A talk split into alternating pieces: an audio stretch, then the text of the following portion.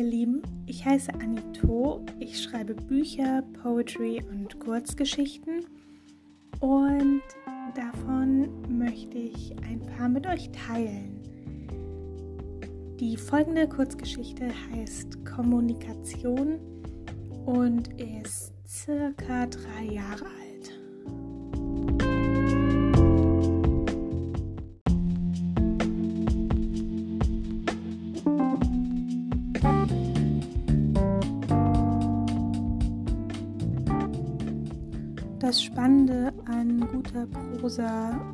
Guten Poetry-Texten ist ja, dass die Interpretation immer vom Leser abhängt. Aber kurz zusammengefasst würde ich sagen, in der Geschichte geht es um Kommunikation natürlich, ähm, aber auch um Bindungsangst und einfach darum, wie unterschiedlich Beziehungen für unterschiedliche Menschen sind und dass sich eine Person in einer Beziehung befinden kann und sich dem anderen nahe fühlen kann und der Partner das vielleicht ganz anders wahrnimmt. Es geht aber auch äh, um nicht gelingende Kommunikation und darum, dass man manchmal einfach nicht gut füreinander ist und vielleicht nicht zueinander passt und trotzdem zusammen bleibt. Und das ist einfach super interessant. Ähm, ich schreibe unglaublich gerne über Beziehungsstrukturen und auch Gruppenstrukturen, weil ich es so spannend finde, wie Menschen miteinander kommunizieren oder eben auch gerade nicht kommunizieren und dass man manchmal freiwillig in einer Situation bleibt, die einen nicht glücklich macht und die einem auch nicht gut tut. Aber manchmal sind wir als Menschen so süchtig nach Chaos, habe ich das Gefühl. Und genau darum geht es auch ein bisschen in dieser Geschichte. Okay, aber jetzt ohne groß weitere Einleitungen. Los geht's.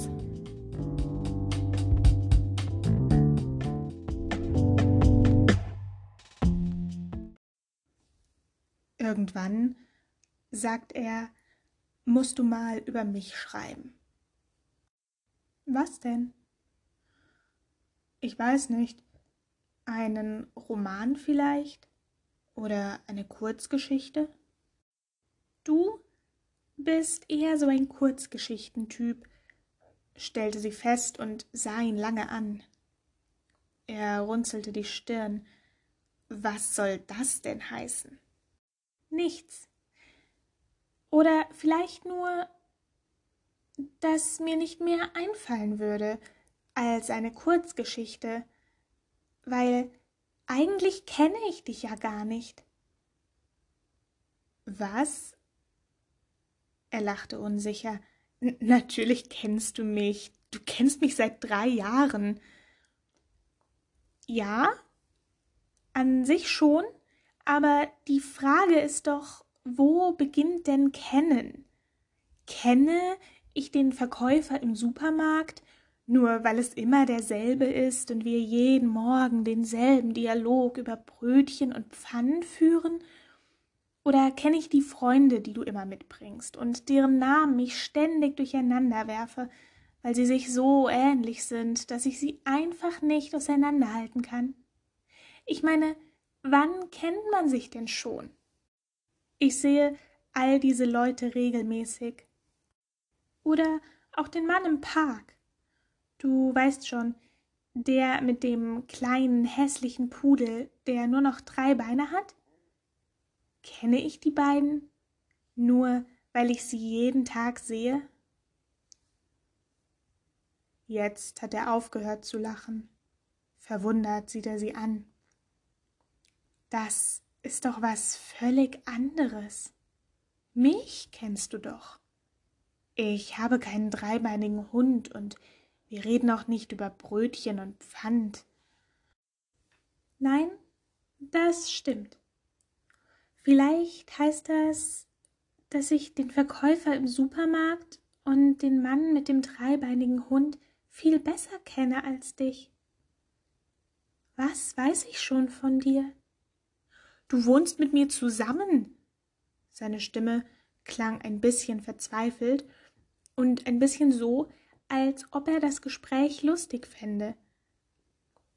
Oder vielleicht so, als könnte er nicht glauben, dass sie es überhaupt führten. Manchmal war sie so philosophisch. Möchte gern Philosoph, nannte er sie gern, aber sie hatte es nie als die Beleidigung aufgefasst, als die er es eigentlich meinte. Ja, es ist seltsam, nicht? gab sie nachdenklich zurück. Dass wir drei Jahre mit jemandem zusammenwohnen können, ohne ihn wirklich zu kennen? Aber du kennst mich doch, sagte er noch einmal, schärfer diesmal. Du kennst mich, Annabel. Wenn du das sagst? Und dann sprach sie nicht mehr, sah ihn nur an, viel zu lange, viel zu intensiv. Es war, als könnte sie ihm direkt in die Seele schauen. Und das gefiel ihm gar nicht. Es war unangenehm, ihr so nahe zu sein. Nicht körperlich. Damit hatte er nie ein Problem gehabt, aber diese Gespräche zu führen, diese Art von Gespräch und diese Blicke zu tauschen, das, das war eine Nähe, die er nicht gut ertrug. Eine Nähe, die er nicht ertragen musste, wenn er mit Silvia oder Nina oder Marie zusammen war. Eine Nähe, die er auch am Anfang mit ihr nicht hatte ertragen müssen. Ob sie alle so waren? ob sie alle nach einiger Zeit anfingen, sich selbst für Philosophen zu halten und Worte wie kennen oder Zeit auf die Goldwaage zu legen? Jetzt sag doch was, verlangte er, und seine Stimme klang ein wenig verzweifelt und ein kleines bisschen so, als fände er überhaupt nicht mehr lustig, welche Wendung dieses Gespräch genommen hatte. Oder besser, dass es gar keine Wendung genommen hatte. Es hatte einfach aufgehört. Wieder sah sie ihn lange an, dann nickte sie langsam. Ja, da könntest du recht haben. Vielleicht liegt es tatsächlich an mir. Aber wer sagt dir, dass ich nicht tatsächlich genau so bin und du das nur nicht wahrhaben willst? Und wer sagt, dass du es überhaupt verdient hast herauszufinden, wie und wer und was ich wirklich bin? Solange du ständig andere Leute in unsere Beziehung mit hineinziehst, solange werde ich dir nicht sagen, ob du recht hast mit deinen Vermutungen. Solange behalte ich mir meine Philosophie und meine Geheimniskrämerei dann kann ich nämlich irgendwann einfach gehen. Und wenn ich gehe und du tatsächlich auf die verrückte Idee kommen würdest, nach mir zu suchen, dann wüsstest du nicht, wie du mich den Leuten beschreiben solltest. Klar, du könntest ihnen sagen, wie ich aussehe, aber mein Aussehen kann ich ändern. Vielleicht würdest du sagen, dass niemand mich wirklich kennt und dass ich komische Dinge sage und denke und komische Fragen stelle aber damit findet man keinen Menschen wieder. Das kannst du nicht auf ein Plakat drucken. Vielleicht lasse ich nicht zu, dass du mich wirklich kennst, weil ich mir die Sicherheit vorbehalten will, einfach gehen zu können. Aber warum solltest du das denn wollen? Was ist das für eine Scheißbeziehung, wenn du dir ständig einen Freifahrtschein zurückhältst? Ich weiß nicht sagte sie wieder und zog kurz die Mundwinkel zu so etwas wie einem Lächeln hoch. Vielleicht ist es Selbstschutz. Selbstschutz, wiederholte er, aber es klang weder wie eine Frage noch wie eine Aussage. Eher nach gar nichts, wie so viele Dinge, die er sagte, nach gar nichts klangen. Das hatte ihn schon immer geärgert. Dass es war, als könne sie die großen Worte sehen, die die Welt bedeuteten während er nicht einmal die Kleinen wahrnahm, um die es letztendlich in zwischenmenschlichen Beziehungen ging. Warum fiel es ihm so leicht, diese körperliche Nähe? Warum ertrug er sie mit so vielen Menschen zur selben Zeit, ohne jemals sein Herz zu geben? Aber wenn sie mal reden wollten, dann war er plötzlich wie ein Reh, das gerade einem Autoscheinwerfer zu nahe gekommen war. Noch nie hatte sie so eine Erleichterung gesehen, nur weil ein Gespräch geendet hatte. Weißt du, manchmal frage ich mich, was du in deiner Kindheit erlebt hast. Ihre Stimme klang ein bisschen ätzend, als sie das sagte, aber nicht genug, um beleidigend zu sein. Gerade so, dass er es nicht mit Sicherheit sagen konnte.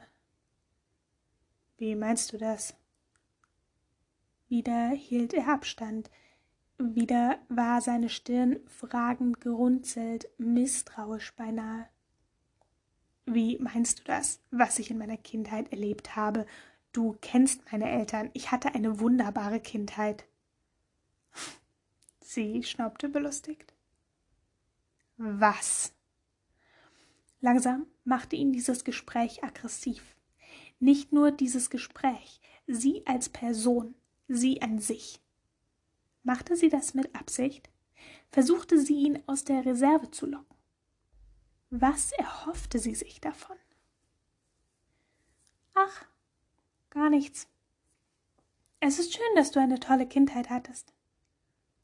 Das meinst du nicht so. Es war keine Feststellung, es war viel mehr als das. Er wusste, dass sie es nicht so meinte. Er kannte sie besser, als sie dachte. Und das war leicht zu durchschauen gewesen. Nein, vielleicht nicht. Ich habe mir nur gedacht, es muss doch irgendeinen Grund haben, dass du solche Gespräche nicht führen kannst, ohne die ganze Zeit mit dem Fuß zu wippen und zu tippen, als wolltest du ein Loch in unser schönes Laminat schlagen. Wie kann man so nervös sein, nur wegen einem Gespräch? Ich dachte, du kennst mich so gut. Ich dachte, du vertraust mir. Wir sind doch seit drei Jahren zusammen, wir teilen uns seit drei Jahren ein Bett. Wenn es um meinen Körper geht, dann bist du nie so aus der Fassung. Warum ist das eine Situation, die du unter Kontrolle hast? in der du dich sicher fühlst, und Gespräche, Worte machen dir solche Angst. Du bist doch verrückt, sagte er noch einmal, weil ihm die Worte ausgegangen waren. Verrückt bist du, total verrückt.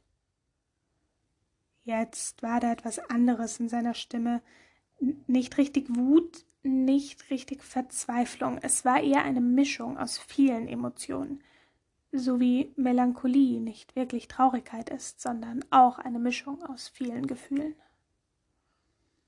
Na, aber es stimmt doch. Das sind ja keine Dinge, die ich mir einbilde.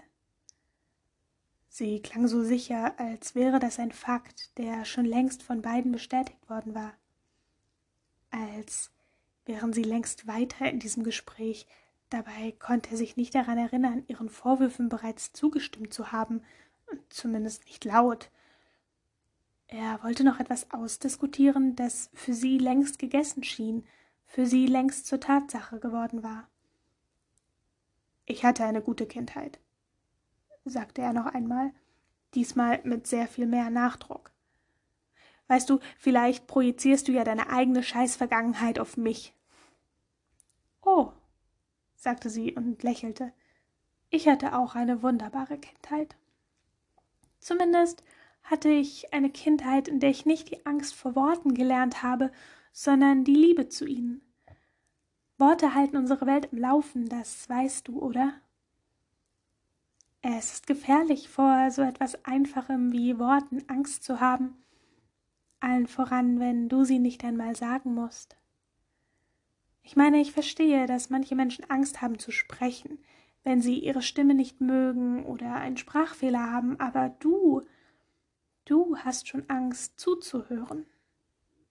Und da willst du mir erzählen, dass das nicht in deiner Vergangenheit, in deiner Kindheit verankert ist? Er verstand absolut nicht, wie sie von einem Gespräch über ihre Beziehung und darüber, ob sie einander kannten, plötzlich auf seine Kindheit zu sprechen gekommen waren. Er wollte nicht hier sein, wollte nicht in diesen Themen verweilen. Eigentlich war sie am Anfang doch die Dumme gewesen. Er hatte doch ihr einen Vorwurf gemacht. Doch wieder hatte sie es geschafft, das Gespräch unbemerkt zu drehen, so dass sie es jetzt wieder anführte. Wieder hatte sie die Kontrolle in diesem Gespräch übernommen, und deshalb mochte er keine Worte. Er hatte nie verstanden, wie manche Menschen es schafften, einfach das Ruder herumzureißen und die Worte zu kontrollieren, und plötzlich war man an einer ganz anderen Stelle in einem Gespräch als dort, wo man eigentlich hingewollt hatte.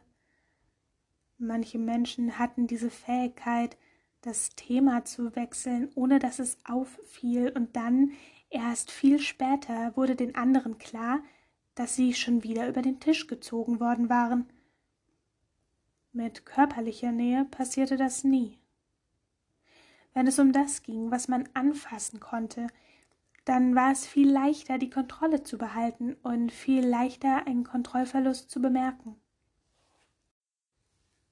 Da war ein schmales Handgelenk, das man einfach nach oben gegen die Wand drücken konnte, und schon hatte man die Kontrolle wieder. Da war eine weiche Kehle, auf die man einen leichten Druck ausüben konnte, und schon war man wieder Herr der Lage. Da war eine rosige Wange, die jedes Zeichen von Wut sofort spiegelte oder von Verliebtheit. Nur letzteres kam von allein. Körper konnten ihm gehören, wenn er das entschied. Allen voran Annabels Körper. Den hat er sich verdient, weil er sie seit drei Jahren ertrug. Es war nur fair. Bei all diesen philosophischen Diskursen, zu denen sie ihn zwang, da war es nur fair, dass er da ihren Körper hatte. Aber Worte. Worte waren nicht so leicht zu kontrollieren, nicht so leicht festzuhalten, nicht so leicht zu Fall zu bringen. Worte entschlichen einem, noch ehe man es bemerkt hatte, und wenn man es dann schließlich bemerkte, war bereits zu viel Zeit vergangen, um sie wieder einzufangen. Manchmal genoss er die blauen Flecken auf Annabels Körper, weil sie ihm zeigten, dass er etwas festgehalten hatte. So fest, dass er sich selbst darin verewigt hatte. Sie waren ein Zeichen dafür, dass er die Kontrolle behalten hatte, dass er über sie triumphiert hatte, nicht so wie sonst, nicht so wie mit den Worten.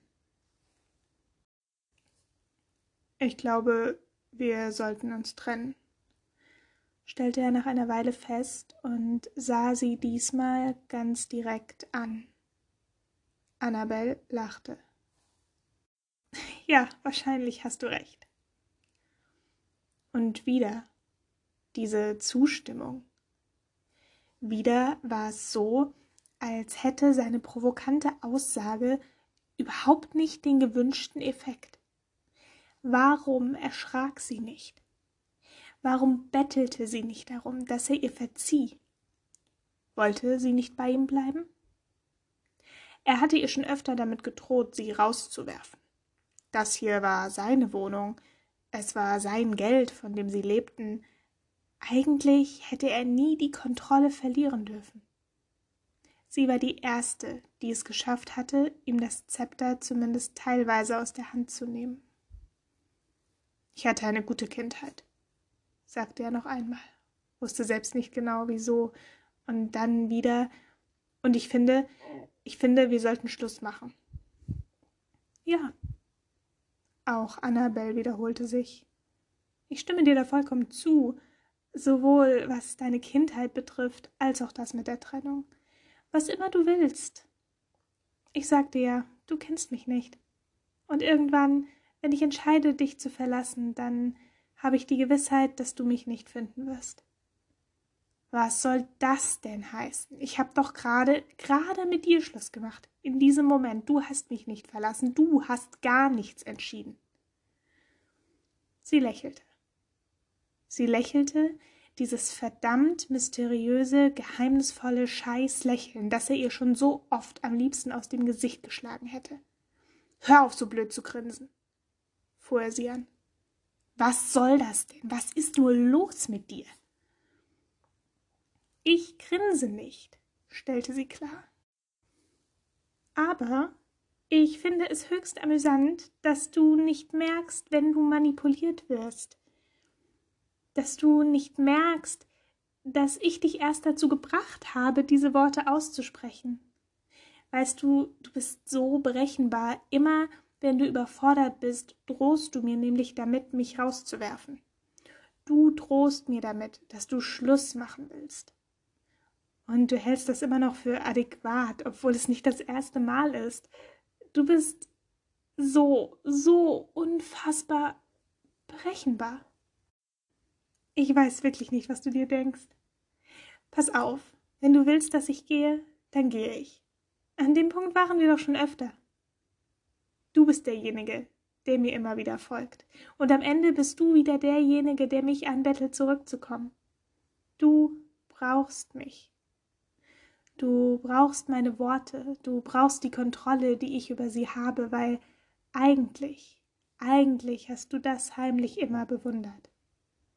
Weil du gar nicht weißt, wer du alleine bist. Ach ja? Na, na, du wirst schon sehen. Diesmal ist das anders. Diesmal. Ach, verreck doch, Annabel, verreck doch sonst wo. Wieder lächelte sie. Wieder lächelte sie, obwohl er sie angeschrien und obwohl er sie beleidigt hatte. Wie konnte man nur so provokant sein? Also, soll ich jetzt ausziehen? Ich könnte sofort gehen. Sie warf einen nebensächlichen Blick auf ihre Uhr. Der nächste Bus kommt in einer halben Stunde. Ich glaube, den sollte ich kriegen. Ich habe ja nicht so viel zu packen. Du weißt doch, alles in unserem Leben gehört dir. Er wollte nicht, dass sie ging. Er wollte, dass sie es bereute, ihn so an der Nase herumgeführt zu haben. Tut es dir gar nicht leid, dass ich dich rauswerfe? Nicht mal ein bisschen? Nach allem, was wir die letzten drei Jahre zusammen erlebt haben, ist es dir völlig egal. Sie krauste die Nase und zuckte die Schultern. Ich weiß nicht. Ich denke, du wirst schon wissen, was das Beste ist. Bisher zumindest hast du das ja auch immer behauptet. Da muss ich dir wohl einfach vertrauen. Ihre Stimme triefte vor Ironie. Ich denke, du glaubst einfach nicht, dass ich es ernst meine. Aber das tue ich, weißt du? Ich meine es ernst. Ja, da bin ich mir ganz sicher. Er konnte absolut nicht sagen, ob sie ihn verarschte oder ob sie das tatsächlich glaubte. Ich will nicht, dass du gehst. Die Worte waren raus, noch ehe er richtig über sie nachgedacht hatte. Ah, genau deswegen mochte er keine Worte.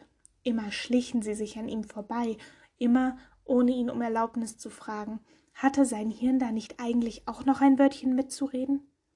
War das nicht bei allen anderen Leuten so? Ach so. Und sie tat ihm den Gefallen, so zu tun, als wäre ihr das nicht von Anfang an klar gewesen.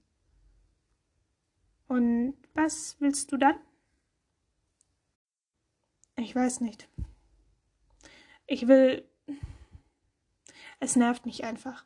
Es nervt mich, Annabel, dass du immer so. Er brach ab. Was genau war es, das ihn nervte? Und warum saß er nur hier wie ein Volltrottel und jammerte darüber, anstatt einfach mal die Situation in die Hand zu nehmen? Er hatte sich nie von einem Mädchen veräppeln lassen. Und er war ihnen gegenüber nie schüchtern gewesen. Ach, vergiss es. Er winkte ab und stand auf, ging hinüber zur Kücheninsel, setzte Wasser auf. Fick dich, Annabelle. Geh oder bleib, ist mir gleich.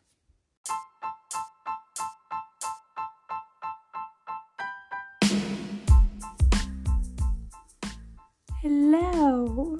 So, ähm. Das war Kommunikation, eine meiner älteren Kurzgeschichten. Natürlich alles reine Fiktion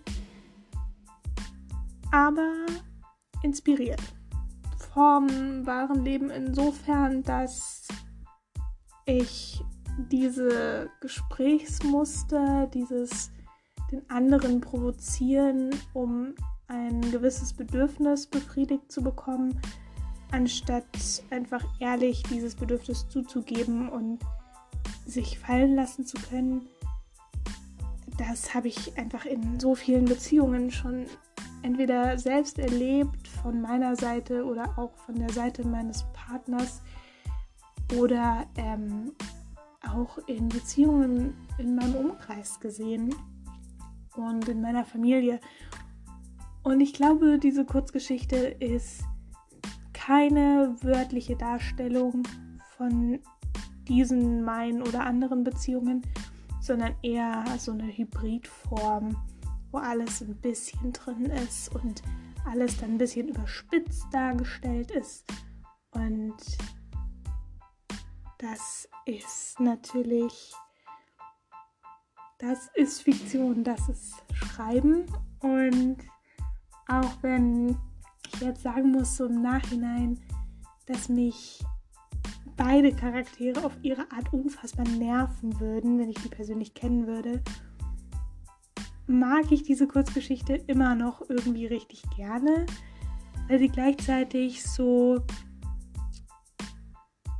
so unfassbar ehrlich daherkommt und so unfassbar, beide sind so unfassbar schlecht darin, eine Beziehung zu führen, einfach weil sie ihre eigenen Bedürfnisse nicht kommunizieren können. Und die Schuld aber bei dem jeweils anderen suchen. Sie versucht ihn zu provozieren und diese kalte Schulter zu zeigen und dieses, ach, du kennst mich nicht, du berührst mich nicht und diese drei Jahre einfach hinzuwerfen und er eben mit dieser mit dieser körperlichen Provokation, indem er entweder ähm, andere Frauen hat neben ihr oder indem er ähm, ihr gegenüber auch übergriffig wird. Und das ist alles ah, ganz schlechte, ganz schlechte Arten, Beziehungen zu führen. Ganz wenig Liebe und ganz wenig wirkliches Vertrauen und wirklich das, was, was eigentlich in der Beziehung normal sein sollte. Und gerade deswegen mag ich die Geschichte so gerne, weil ich glaube, vielleicht nicht in dem Ausmaß, aber auf die eine oder andere Art haben ganz, ganz viele Menschen so ungesunde Muster in ihren Beziehungen.